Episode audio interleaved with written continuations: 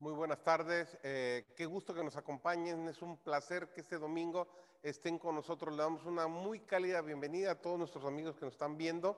Un abrazo especial para José Manuel Carrera, para Martita Bernal y todos los demás que nos acompañan el día de hoy en las plataformas, tanto en Facebook como en YouTube.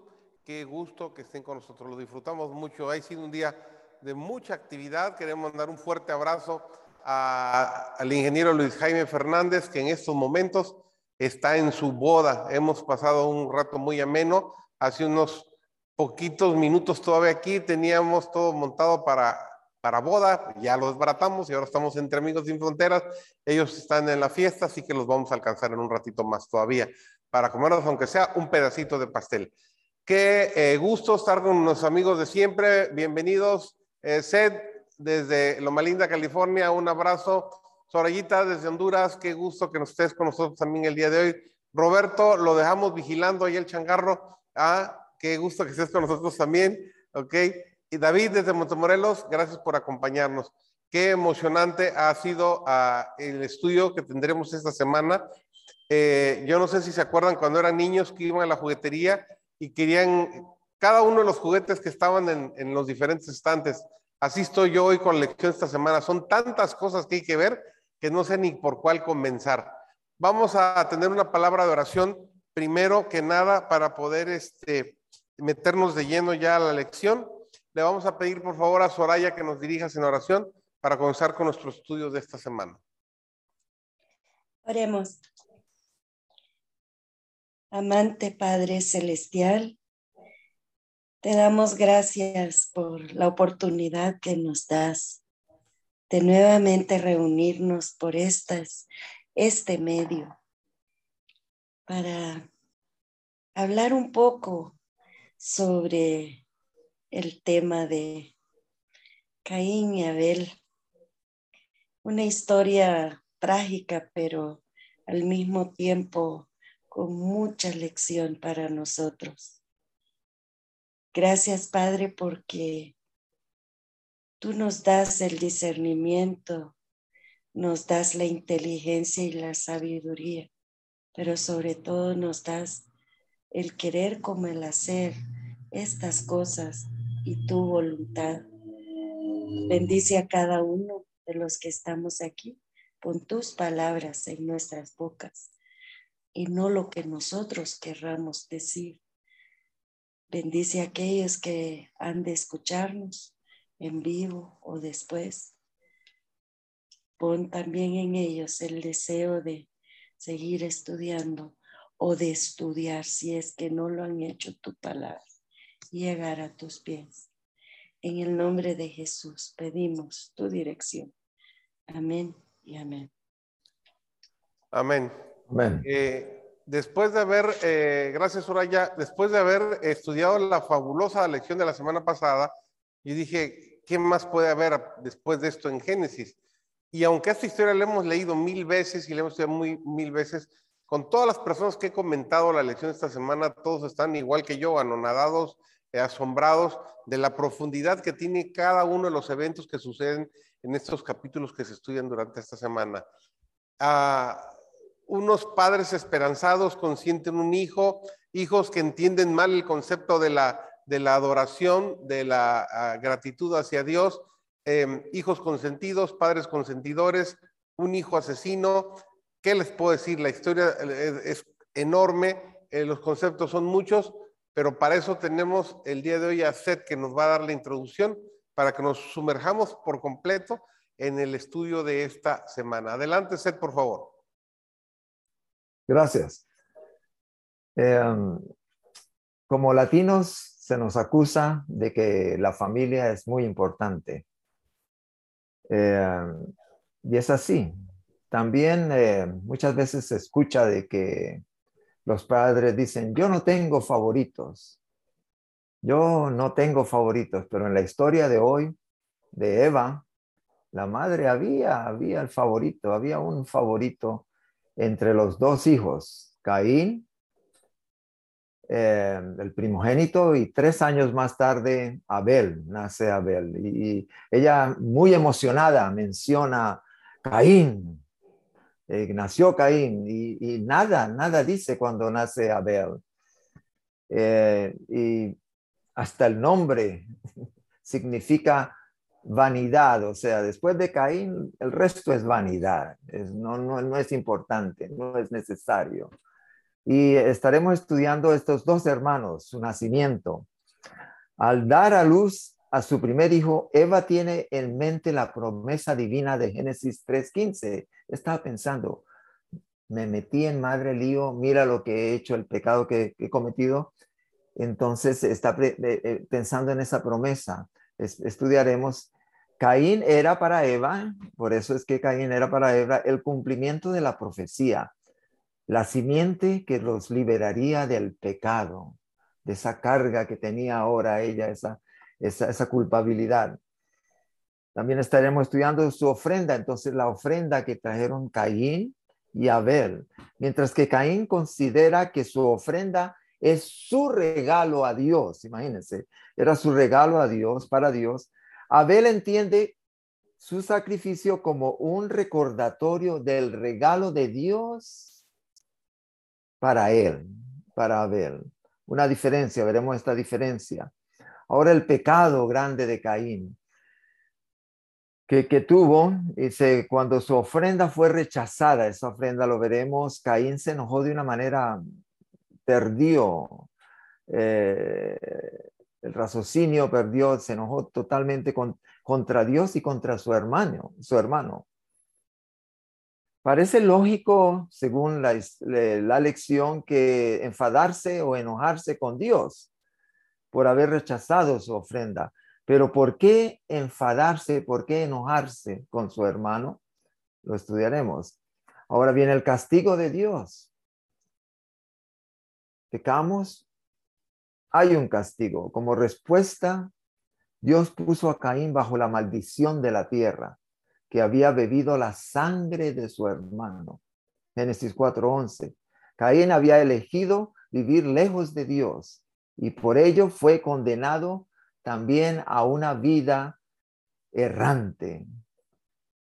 Y número tres, estaremos estudiando los dos linajes, estos dos linajes, los hijos de Dios, los hijos de Caín. Eh, dice que los descendientes de, Caín, después de 1500 años, 1500 años, fueron empeorando de generación en generación y veremos la situación de la Mec en comparación a Caín.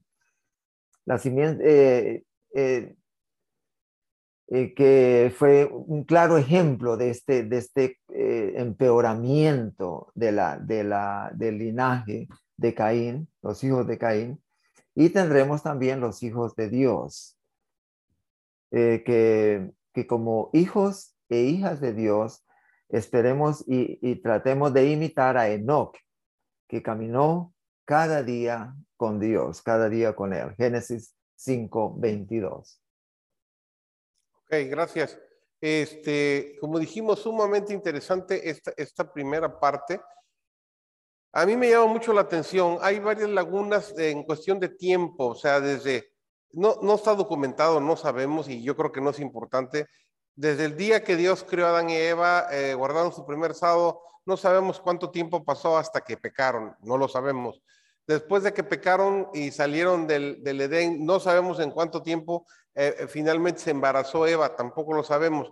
Lo que sí Eva tenía muy claro era que ella esperaba un Salvador y ella dijo, bueno, pues Dios va a hacer que esto se resuelva rápido, así que mi hijo va a ser ese Salvador, ese va a ser el Dios, ella está esperando un Dios, según ella. Estaba totalmente equivocada, por supuesto, ¿ok? Este, y eso hizo, como ya dejó muy claro, ser una, una diferencia enorme.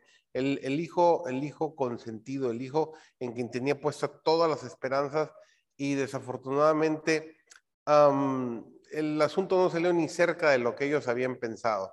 Fue un total, un total fracaso para Adán y Eva la educación, eh, la formación de sus dos primeros hijos. ¿Qué tan importante entonces es, eh, Soraya, para nosotros como padres la influencia que nosotros ejercemos en el futuro de nuestros hijos? Sí, justo eh, pensaba en eso. Em, José David, de escuché a alguien decir, eh, tú decías antes para el caso, em, el de tener un hijo preferido no. En, en hacer eso, tal vez los padres no nos damos cuenta, ¿no? Lo que proyectamos al estar más apegado a un hijo en cuanto a lo que le damos, el cariño que le damos, eh, todo. O sea, en el caso de Eva, realmente tengo la impresión como que ellos querían que, que rápido se resolviera ese problema para que ellos pudiesen regresar a lo que, lo que tenían y añoraban eh, quizás esa cercanía con, con, con, con Dios, el, el, hablar con Él cara a cara, el, el, el poder eh, pronto estar eh, nuevamente como habían estado al inicio y en ese querer lograr eso, ellos malcrían, hacen de este muchacho Em, lo que él eh, en, en, su actuar se convierte en querer ser semejante a Dios em, en sus actuaciones. En la vida normal, generalmente, cuando consentimos un hijo opuesto a los otros, generalmente lo, lo hacemos un discapacitado. Eso no sucedió con Caín. Discapacitado en cuanto a que no tiene que pensar y todo, porque mamá y papá se les, les da todo. Y los otros se convierten en Caínes en cuanto a su actitud de rebeldía y todo lo demás. Eso es lo que sucede hoy día.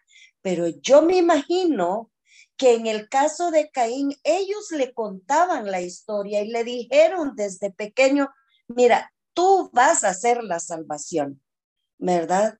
De nosotros. Y lo hicieron mal. Creo que tenemos que tener mucho cuidado en cómo eh, preparamos nuestros hijos porque realmente no son nuestros.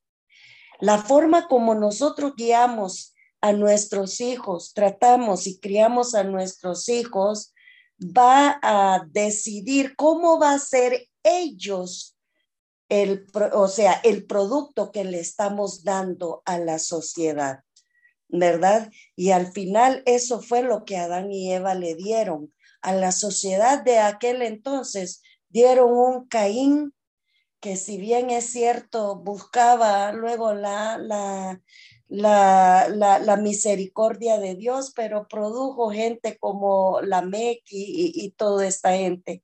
Entonces, que no lo hicieron tan bien. Eh, así que creo que debemos tener mucho cuidado en cómo formamos gente, personas productivas y buenas para la sociedad. Gracias. Robert, tú como papá también, ya tus hijos están este, adolescentes, ¿qué tan fácil es decantarse por uno de los hijos y qué tan difícil es no quererlo aceptar? Digo, esa es, esa es una pregunta que siempre negamos todos los, los padres, porque siempre tratamos de tener equilibrada este, la balanza cuando se refiere a, a, nuestros hijos. Nosotros tenemos dos hijos y tratamos de darles el, igual peso, pero o sea, la, la, Biblia nos dice que aún los, los padres este, iniciales que, tenemos, hay siempre una, un sesgo hacia, hacia uno de los hijos, ¿no? Y tenemos que tener cuidado para que en lugar de beneficiarlo, no lo vayamos a estar perjudicando. Es muy revelador este, me, imagino, me quiero poner en los zapatos de, Caín, que fue el primer hijo, el primer hijo en el, en el mundo. y aparte le sumamos de lo especial que era que él fuera el primer hijo, este, tenía que verse ahora el hecho de que sus padres lo tenían como el Salvador, como el libertador. Entonces, eh, esto eh, sin duda inclinó la, la balanza hacia uno de los lados.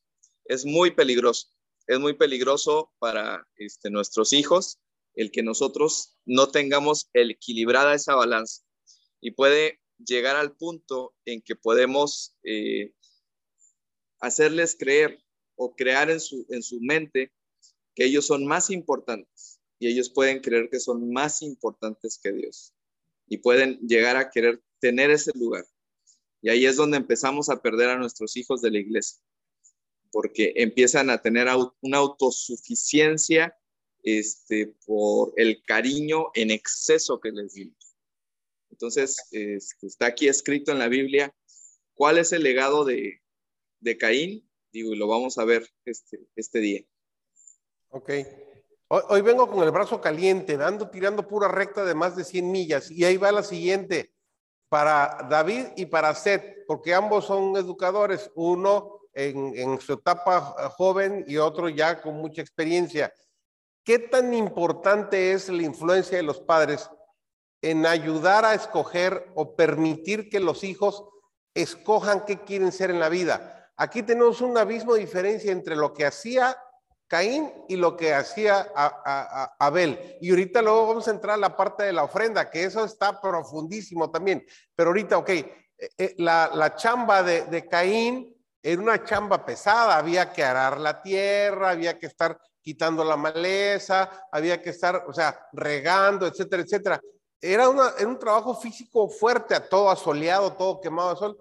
Y Abel se la pasaba tranquilito, abajo del arbolito, vigilando que las ovejitas estuvieran ahí calmadas. O sea, ¿qué, qué tan importante entonces es esa función del padre e inclusive pues ustedes como docentes en, en que el joven, la señorita, vaya por el camino correcto en qué quiere ser en la vida. Vas David y luego Seth. Ay, bueno, yo pensaba que primero hablar a Seth, pero bueno, está bien. Este de, es una pregunta difícil porque bueno, yo todavía soy, como dijiste tú, soy un eh, docente en preparación, pero te lo puedo contestar como docente en preparación y como joven, que todavía está terminando de madurar, de crecer, de comenzar a agarrarle la onda a la vida es complicado y yo creo que los padres tienen una labor importante porque cuando el chico, el niño, niña, adolescente va creciendo, su persona a la que va a tomar como autoridad, a la persona que va a tomar como ejemplo, siempre va a ser el padre. O si no, va a buscar figura paternal en otros lados pero lo ideal es de que sea el padre. Entonces, si el padre hace, si el padre dice, si el padre emprende, si el padre hace cosas, el hijo lo va a hacer. También la influencia de lo que uno le puede decir al, a, pues a, la, a la persona en crecimiento es, implica mucho, porque como estamos viendo ahorita con, con Caín, él está, le estaban diciendo que él era la salvación. Entonces, él como que creció con esa idea de que él tenía una misión, él tenía un propósito.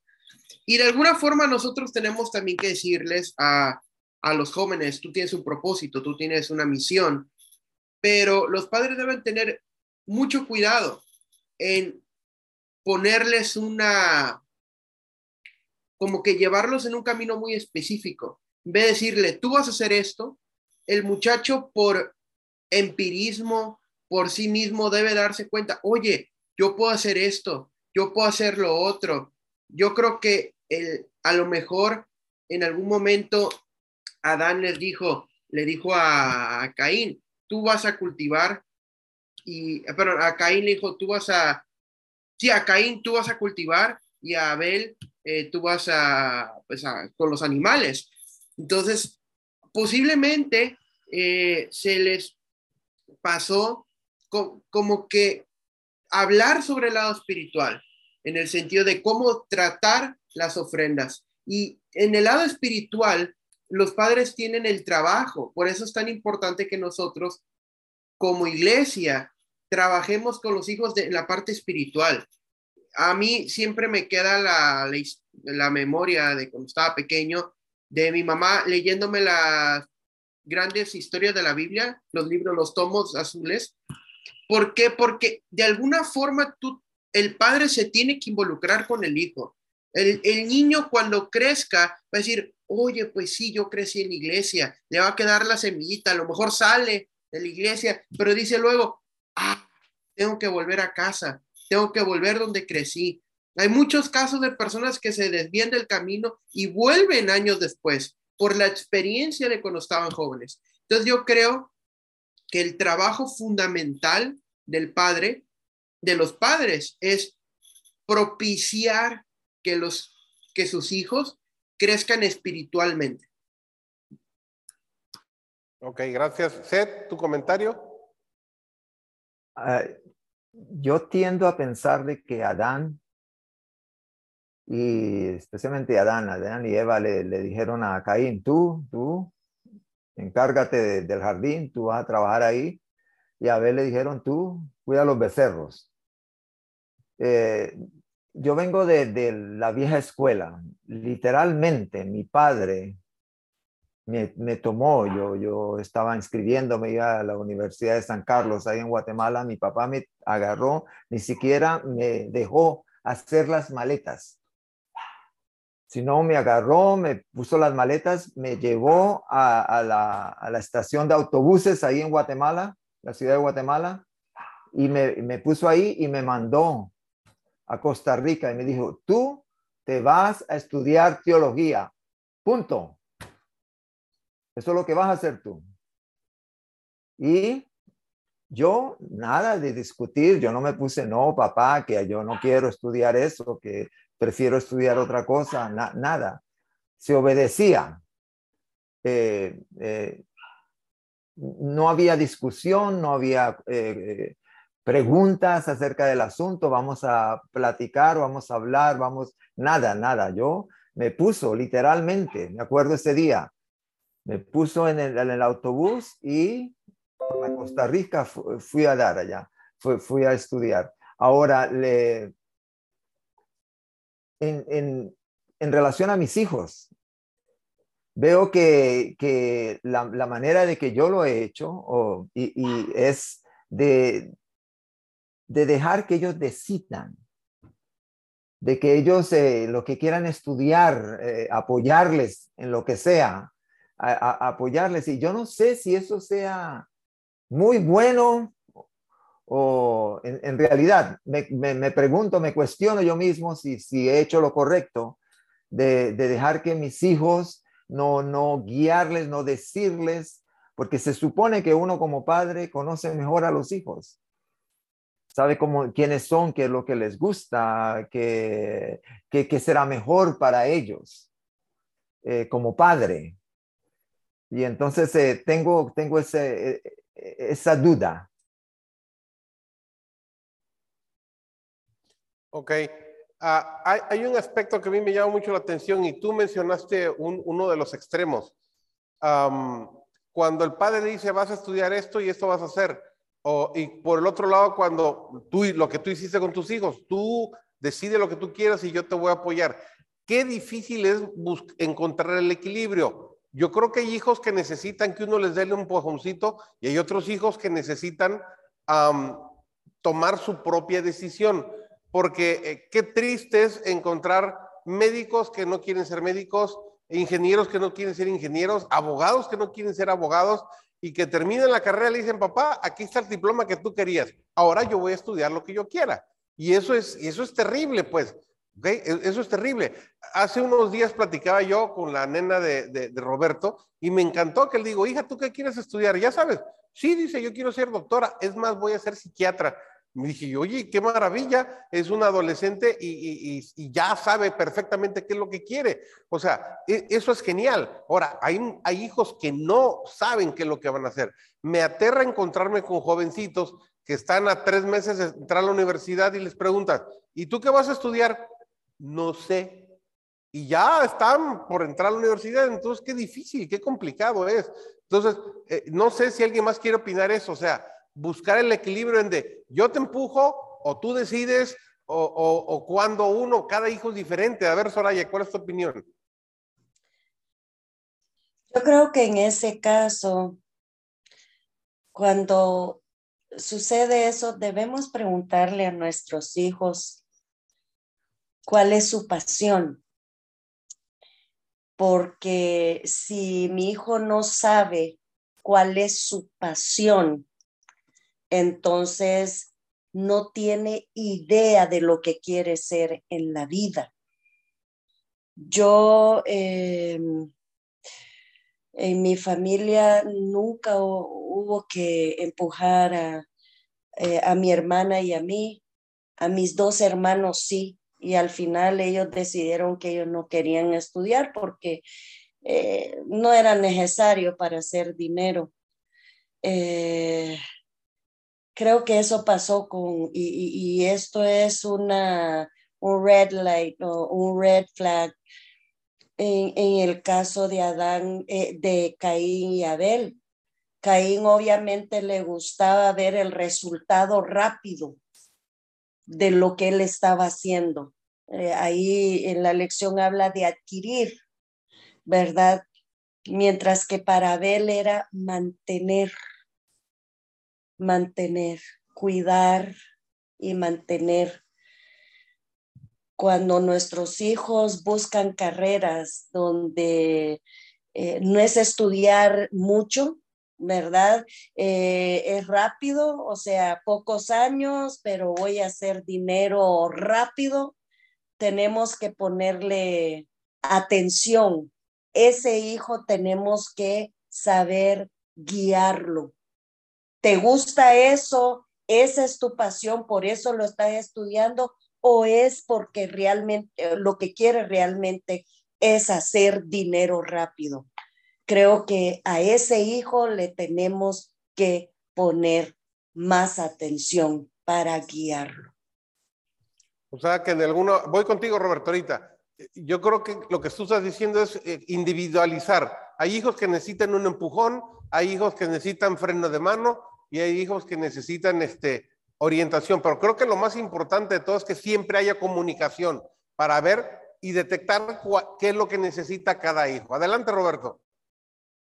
Sí, precisamente ese punto era el que quería yo este, aterrizar, porque si bien eh, estamos hablando de que cuáles eran las actividades que ellos quizás eh, preferían, eh, si bien los padres pudieron haber influido en que uno fuera agricultor y otro fuera pastor de ovejas, eh, también tiene que ver las decisiones que ellos toman. Entonces, en todo este relato en la Biblia no se ve una intervención de los padres, no se ve una intervención de Adán y Eva guiándolos, o incluso cuando están hablando de que ellos llevaron la ofrenda, no se, no se nota una participación de los padres.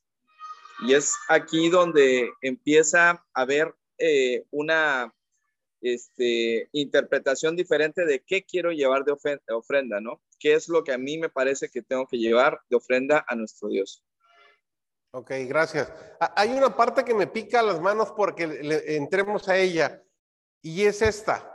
El, el tema de las ofrendas de Caín y Abel. Humanamente hablando, humanamente hablando, la ofrenda de Caín es mucho más valiosa. ¿Por qué? porque es una ofrenda que llevó tiempo, llevó preparación, ya lo dijimos. A Caín era un tipo seguramente de callos en las manos, manos ásperas, ¿verdad? Quemado de sol, este, muy fuerte, porque había que estarle dando a la tierra, etcétera, etcétera.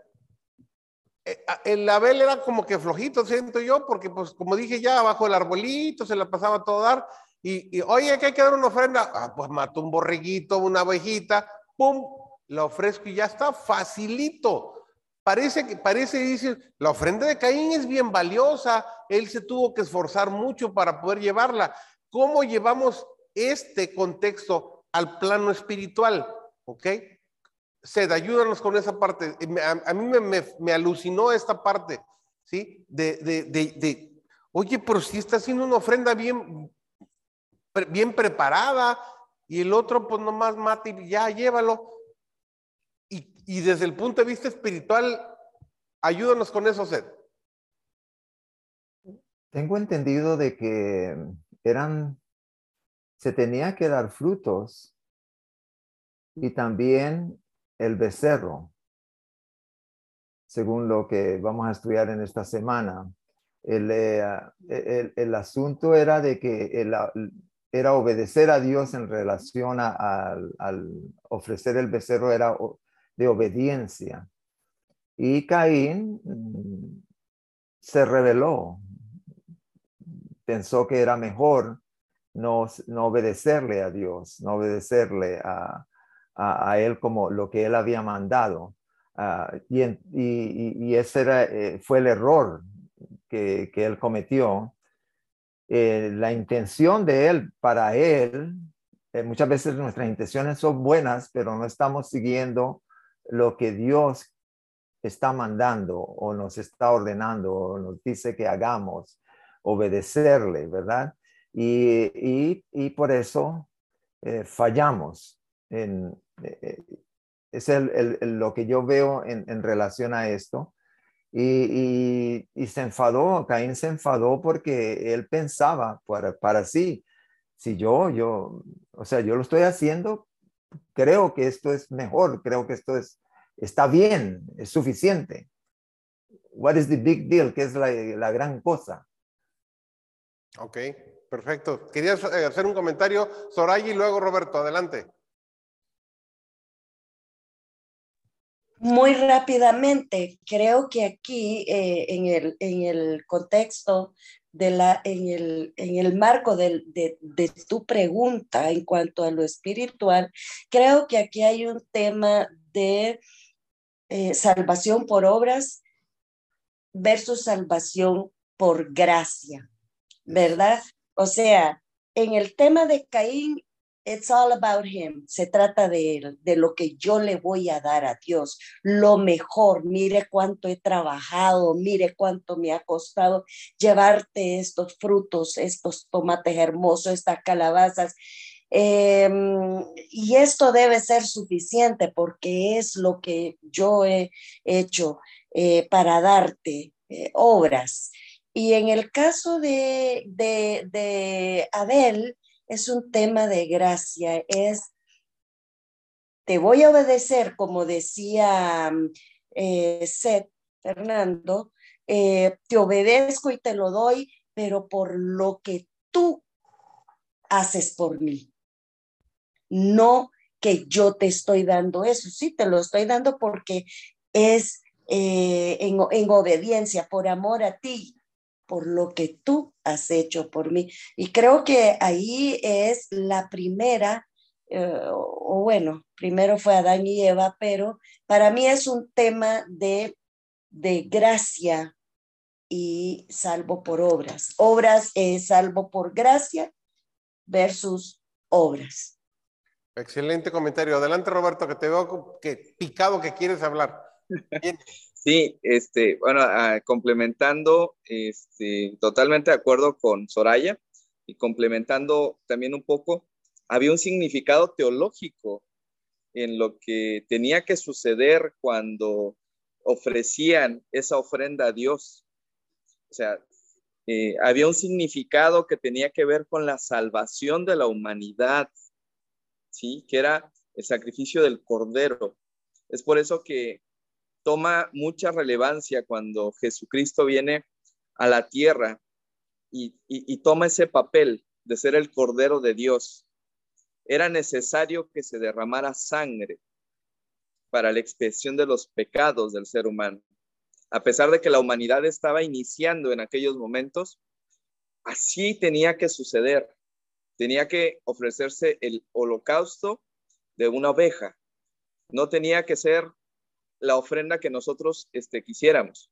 Como bien explicó Soraya, las demás ofrendas este, pueden ser este, producto de nuestras obras, pero lo que nosotros necesitamos exponer a, este, al Señor son las ofrendas que tenían que ver con el Cordero. Excelente. Esos eran los dos puntos que yo quería que destacáramos, porque los dos aspectos son importantes. El, el, Eh, salvación por obras, salvación por fe. ¿Sí? Y por el otro lado, el derramamiento de sangre. Recordemos que en los últimos dos trimestres hemos venido hablando de que el pacto y el primer pacto y el segundo pacto y el tercer pacto. Y aquí están, Dios le dejó de tarea en ese pacto que hizo con Adán y Eva el derramamiento de sangre para que ellos entendieran, eh, recordaran constantemente de que para poder tener eh, perdón de pecados había que haber derramamiento de sangre. Eso era el punto importante. David, la pregunta de la semana, porque ya no estamos comiendo el tiempo, ¿ah? Y vamos avanzando. Viene. Claro, claro. La pregunta de la semana dice, ¿qué, ¿qué lecciones sobre el carácter podemos aprender del contraste entre Caín y Abel? Otra vez, ¿qué lecciones sobre el carácter podemos aprender del contraste entre Caín y Abel?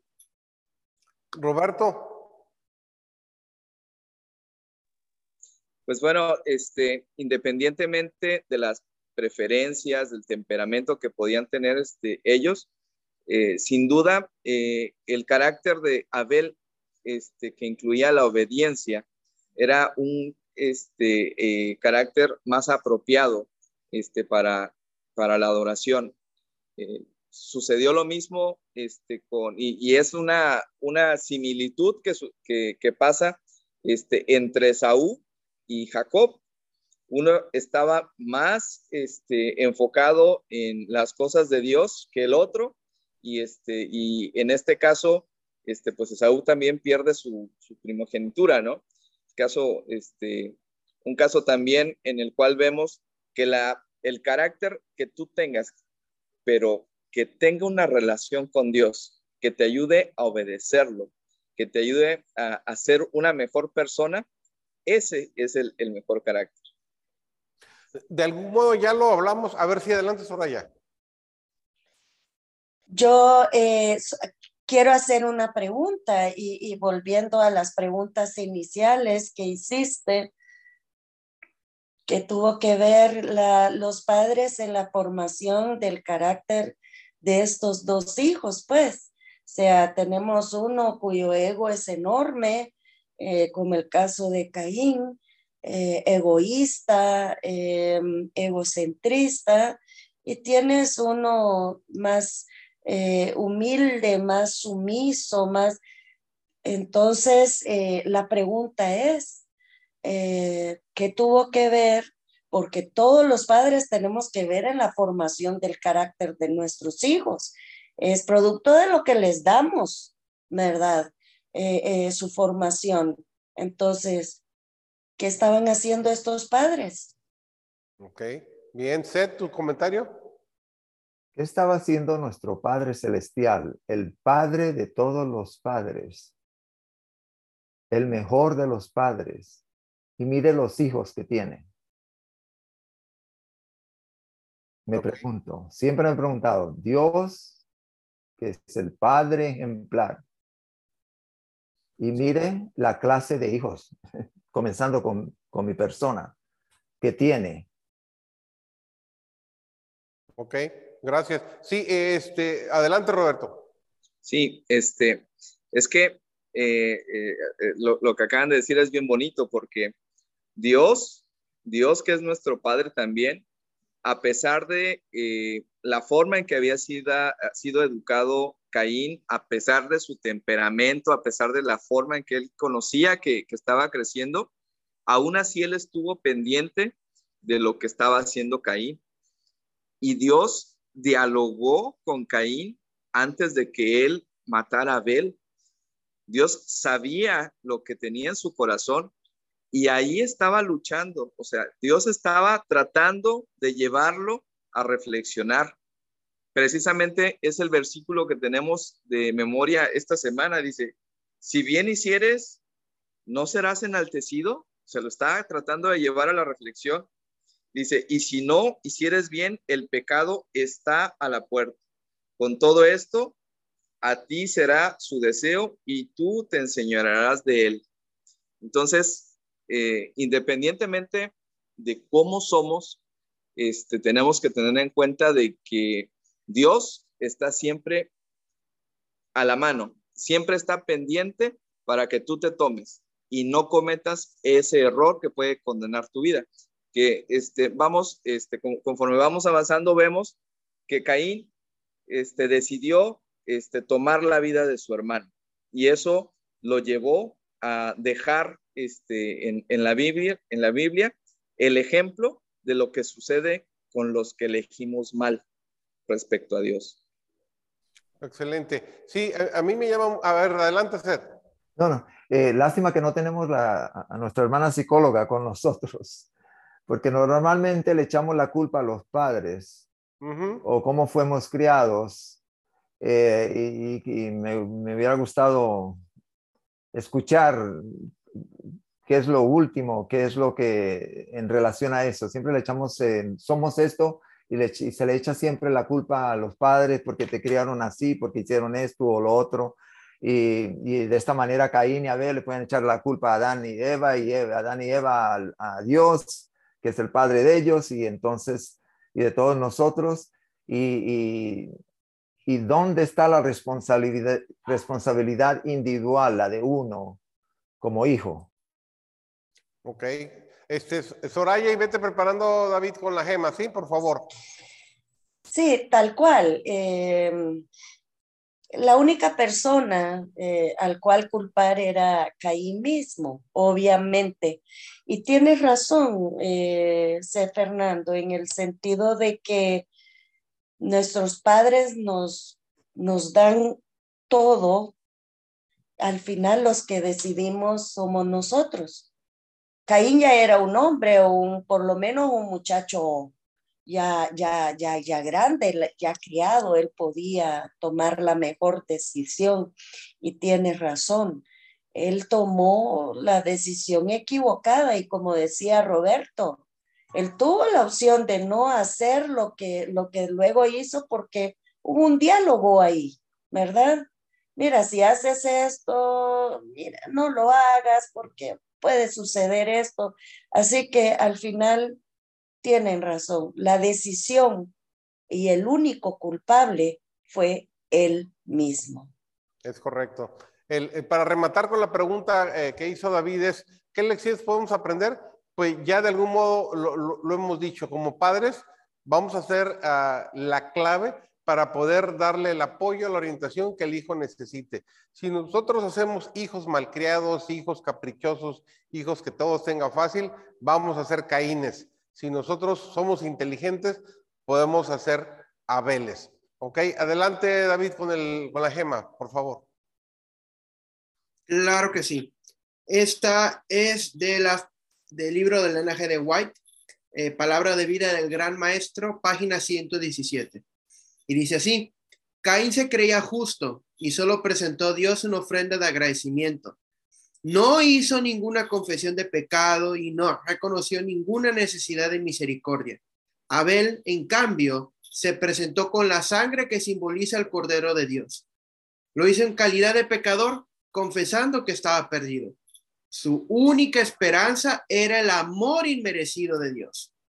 Dios apreció la ofrenda de Abel, pero no tomó en cuenta a Caín ni a la suya. La sensación de la necesidad el reconocimiento de nuestra pobreza y el pecado es la primera condición para que Dios nos acepte. Bienaventurados los pobres en espíritu, porque de ellos es el reino de los cielos. De nuevo, la cita es Palabras de Vida del Gran Maestro, página 117. Muchas gracias, David. Vamos, Roberto, nos quedan 12 minutos y vamos a sacar por lo menos dos preguntas que están bravísimas las dos. Viene la primera. Ya me pican okay. Si vamos con la primera pregunta, dice, ¿qué es más importante? ¿Lo que recibimos de Dios o lo que damos? Vámonos. ¿Qué opinamos? A ver. Ah, yo hay, bueno, ¿puedo? Sí, sí, adelante, adelante. Lo que recibimos de Dios o lo que damos, ambas son importantes para mí. O sea, yo, yo creo cuando, cuando uno da, recibe de Dios.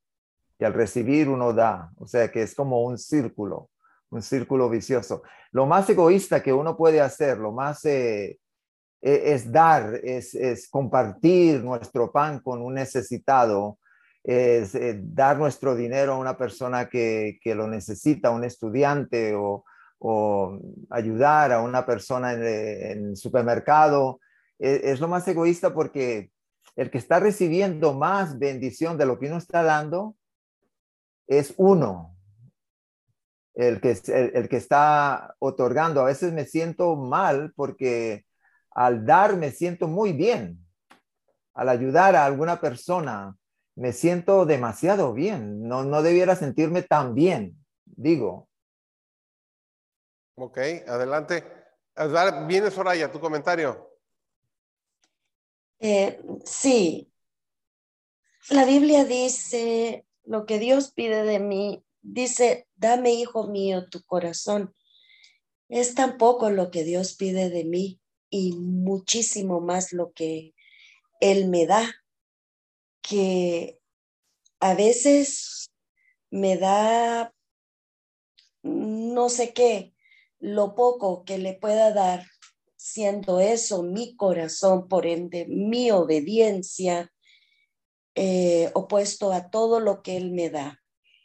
Cuando yo hago algo por alguien o por quien sea y me dice muchas gracias, me, me da tanta pena que porque me parece tan poco eh, que siempre le digo, mire, no soy yo, porque si fuera yo, no te doy nada.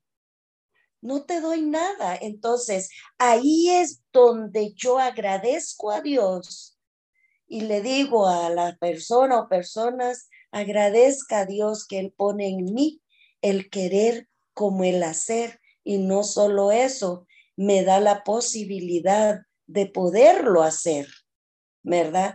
Así que mm, eso es lo que yo pienso con relación a lo que es recibir de Dios y dar. Amén. Durante todos los años que me tocó, ahorita voy contigo, Robert, eh, escuchar sermones de mi papá cuando era departamental de mayordomía, siempre lo escuchaba él decir, cuando vas con la mano así, con el Señor, mano cerrada, el Señor no te puede dar, no te puede poner ahí. Entonces, si la mano está cerrada, si no, si no, si no la abro para dar, no va a haber modo que yo reciba. En el momento que yo abro la mano para dar, va a caer. Y el Señor lo dice, más bienaventurado es dar que recibir. Recibir es fácil. El Señor nos da el aire gratis, nos da los latidos del corazón gratis, nos da mil cosas, el sol gratis, nos da y nos da y nos da y nos da. Y nosotros quedamos. Entonces, si nosotros damos, ¿verdad? Esa es mi opinión, ¿va? ese es mi modo de pensar. Entonces, es más difícil que yo diga saco para dar que poner la mano. Ahora sí, señor, sigue echando, sigue echando. Pues qué fácil, ¿no? Hay que dar para entonces. Entonces, si doy, voy a recibir. Si no doy, no voy a recibir. Ese es mi modo de pensar. Si estoy mal, corríjame. Robert, tenías un comentario y luego la segunda pregunta. Sí, no, e, e, es, este lo mismo, este, pero yo siempre me pregunto, o sea, ¿realmente este, estamos este, nosotros dando, o sea, porque nosotros recibimos todo, o sea, desde el hecho de que tenemos la gracia de poder respirar, o sea, de poder este, nacer, de poder eh, ver este, cosas, escuchar, compartir, tener una familia.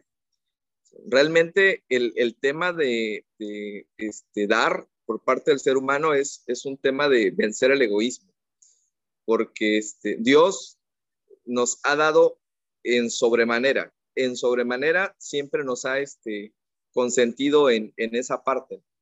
Bueno, la, la, pregunta número dos, pongan por ahí atención. La pregunta número dos dice, ¿cómo podemos asegurarnos de no reflejar la actitud de Caín, aunque no cometamos un asesinato? Adelante, David, te escucho tu comentario. Yo creo que nosotros debemos ser humildes para aceptar lo que Dios nos pide. De decir, si Dios te dice, yo quiero que hagas esto, esto y esto, que a lo mejor tú dices, Señor, o es algo muy difícil que no puedo hacer, o Señor, es algo tan simple como Namán, que lo único que tenía que hacer para curarse esa enfermedad era bañarse en el río feo, por ejemplo, con ese tipo de cosas el Señor nos está probando, uno, nuestra, ¿cómo se llama? Nuestra fe, cuánto en verdad confiamos en Él y, cuál, y también si estamos dispuestos a obedecerlo. Entonces nosotros debemos de tener esa fortaleza espiritual para decir, ok, esto es lo que el Señor quiere que haga. Bueno, esto es lo que voy a hacer. ¿Es difícil? Sí, humanamente, humanamente es difícil. Sí, lo acepto, pero, eh, ¿cómo se llama? Pero yo sé que el Señor me va a ayudar, ¿no? Y también, pues, hay que confiar en que no, Él nos va a seguir bendiciendo. Aunque la noche esté muy oscura, aunque todas las adversidades vengan, vengan, nosotros debemos ser humildes para aceptar lo que Dios nos diga. Ok, perfecto, muchas gracias. nada más para, a ver, Soraya, sí.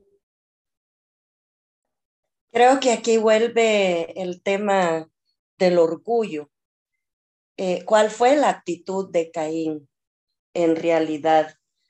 Como para no reflejarlo. La actitud de Caín fue, te llevo esto porque esto yo lo trabajé, yo lo sudé, eh, es lo mejor que tengo y, hay que estar agradecido con lo que te estoy dando. ¿Ok?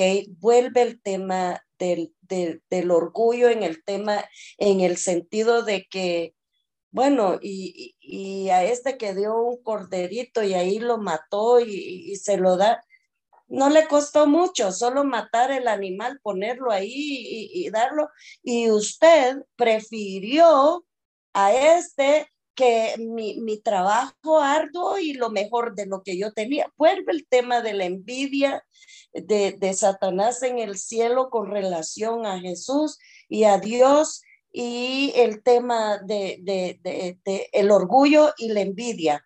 Em, ¿Cómo podemos asegurarnos de no reflejar esto? Pues hombre, lo que decía David, la humildad. Tenemos que someter todas estas pasiones eh, de la carne a Dios cada día para no reflejar eso, para que Dios me lo quite de mi vida, todas estas cosas y reflejar la bondad, la humildad del Cordero.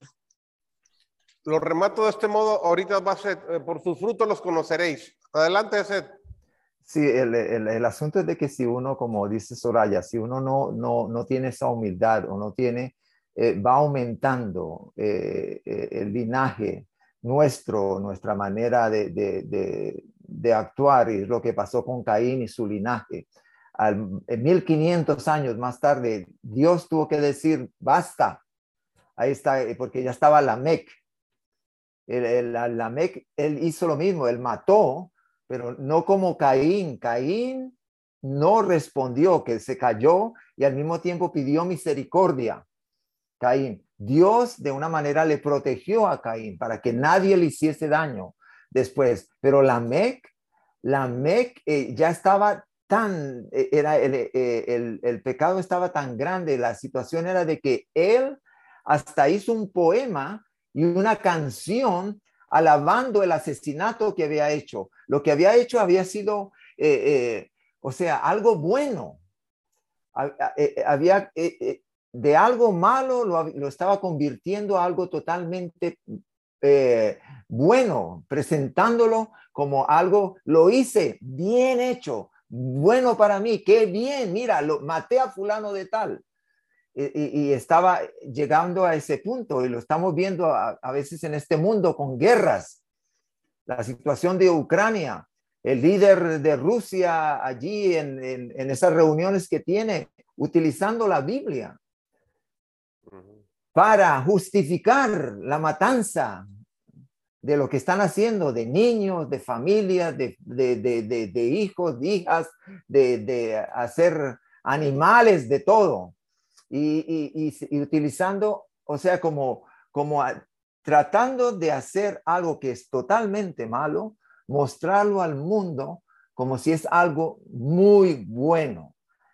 Y fuera de eso, hacer una canción, un poema y una canción para, para alabanza de lo, que había, de lo malo que había hecho. Y ahí, y ahí es el, el, punto, que si no ponemos un pare, no, no, no cambiamos, no, no somos humildes, entonces eh, para allá vamos. Ok, gracias. La conclusión, David, y sorry, en la próxima semana que sigue después de David. Ah, ok, aquí va. Eh, el, que el asesinato se haya producido poco después de la caída en verdad era impactante. La verdadera naturaleza del pecado se trataba en toda su fealdad cuando Caín atacó a su hermano Abel.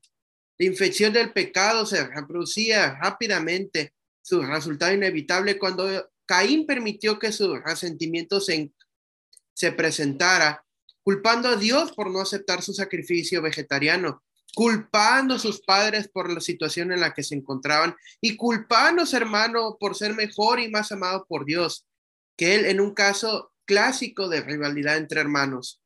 Esta trágica historia lleva la semilla de todo el sufrimiento y muerte que ha llegado a este trágico mundo. No podemos imaginar lo que debieron sentir Adán y Eva al enterarse de la noticia. No solo el primer hijo había cometido un asesinato, sino que era una continuación de su propio pecado que los había llegado a una violencia tan egoísta.